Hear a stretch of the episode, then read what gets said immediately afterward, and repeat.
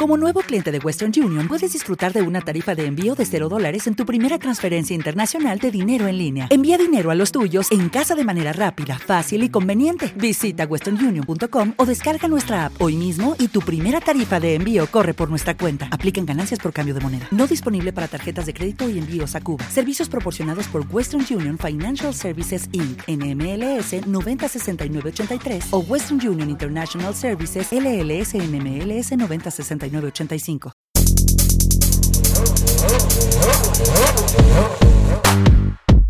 a partir de este momento, lo mejor del motorsport internacional y la industria de la movilidad, con los más destacados especialistas en Equipo 1 Media Podcast. Soy Pablo Esquilachi y es un placer unirme a Equipo 1 Media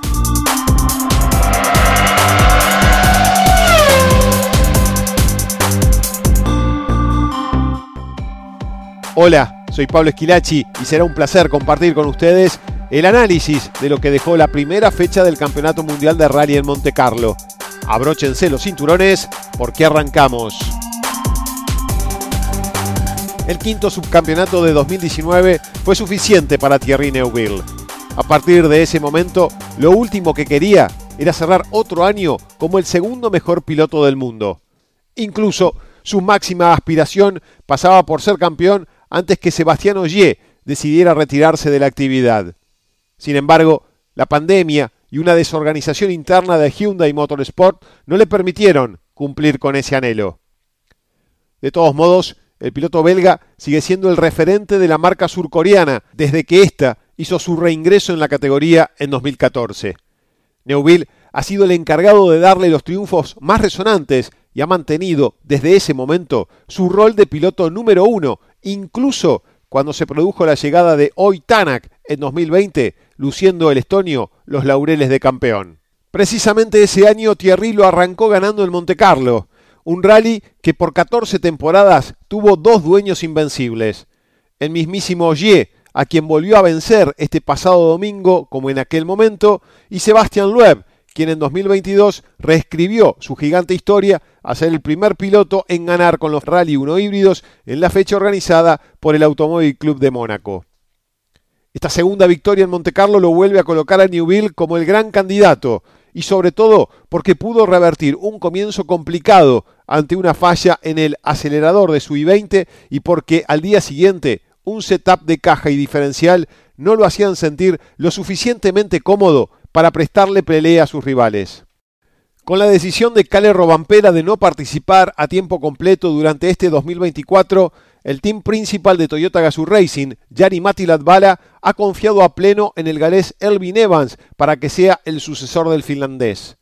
Los Yaris siguen evolucionando y parecen tener mejores prestaciones que los Hyundai, pero Evans que empezó dominando tras las pruebas nocturnas del jueves y la primera etapa del viernes, volvió a sufrir con uno de los estigmas que lo persiguen desde tiempos inmemorables, la fiabilidad mecánica.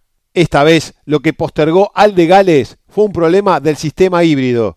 De este modo, Ogier, que alternará con Robampera, ese tercer Toyota Comodín, volvió a tomar su habitual protagonismo, aunque la chance de su victoria número 10 en Monte Carlo se derrumbó con una extraordinaria exhibición de Neuville, principalmente en los tres tramos del domingo, Power Stage incluido, que cerraron el evento. Este vigésimo triunfo pone al belga en el top 10 de los máximos ganadores del WRC, siendo, paradójicamente, el único que nunca se consagró campeón mundial. Neuville ha dado muestras de carácter, de capacidad, pero al igual que Evans, suele cargar una mochila de infortunios, los que suelen aparecer en los momentos más críticos de los campeonatos, justamente donde es necesario que todo funcione con extremada precisión. Thierry sabe que a veces sus ansiedades conspiran contra el objetivo buscado, pero ha sido víctima en muchas más oportunidades de los desaciertos de un equipo que, desde la llegada de Cyril Abiteboul, ex team principal de Renault en Fórmula 1, tiende a una gestión y organización más metódica como estricta. Si bien se impuso en 8 de los 17 tramos que tuvo la exigencia, sin dudas abrir el sábado descontándole 10 segundos a Evans y arrebatándole el segundo lugar a Ogier, valentonó a Neuville, quien a partir de allí fue una tromba. En ese tercer día de carrera tomó el liderazgo, el que solo se dio por 8 décimas en la especial 13 a manos de Ogier fue el último gran intento por el éxito del ocho veces campeón del mundo, quien luego destacó lo merecido que fue el resultado a favor del piloto de Hyundai. Si la batalla por la victoria quedó concentrada exclusivamente en tres nombres, se debió a que el hielo y la nieve del primer tramo del viernes llevó a pilotos como Tanak, reclutado nuevamente por Hyundai, a tener que ser rescatados de una banquina por los espectadores. Para el estonio Monte Carlo, a bordo de un I-20, siempre han sido decepciones. Un gran accidente en 2020 y exclusiones en 2021 y 2022 por rodar en llanta y quedarse sin neumáticos de recambio.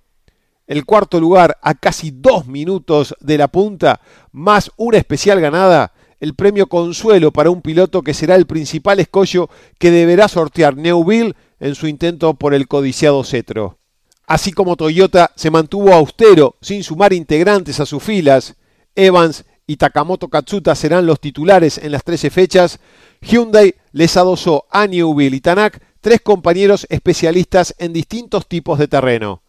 Uno de ellos, Andreas Mikkelsen, quien finalizó sexto en Montecarlo, necesitando adaptarse a la velocidad y reacciones de los Rally 1 tras años corriendo en los WRC2.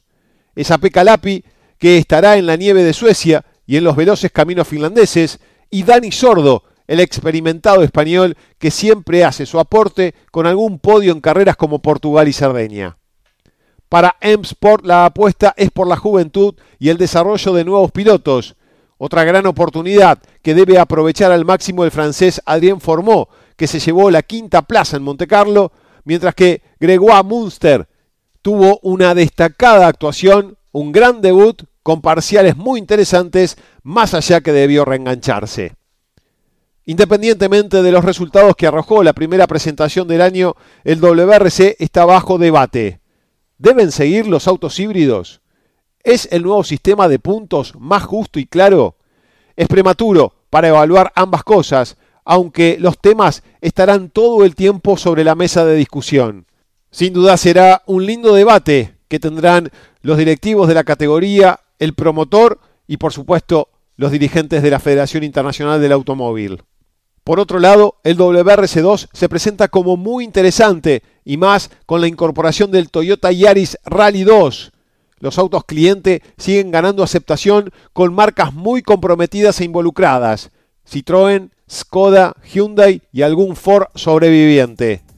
La participación sudamericana en esta clase tendrá pronto a pilotos como Marquitos Bulacia, el de Bolivia, y el paraguayo Faust Aldívar, con Kirra Der Oanesian, el argentino de navegante, estrenándose estos últimos en la próxima carrera en Suecia. En Rally 3 y Junior tendrán acción el paraguayo Diego Domínguez Hijo, los bolivianos Bruno Bulacia y Nathaniel Brun, este último con el argentino Olmos cantando la hoja, el chileno Roselot con el argentino Bricio en la butaca derecha y los peruanos Caparo y Martínez Merizale. Todos se inscribieron para la segunda fecha en la nieve sueca, el famoso rally de invierno. En tanto, en la Master, el mexicano Triviño seguirá haciendo de las suyas con toda su experiencia. El Mundial de Rally ha comenzado. Sueño e ilusiones están intactas, aun cuando pueda parecer que está un poco devaluado. A Neuville ya eso no le importa. ¿Es el título o nada?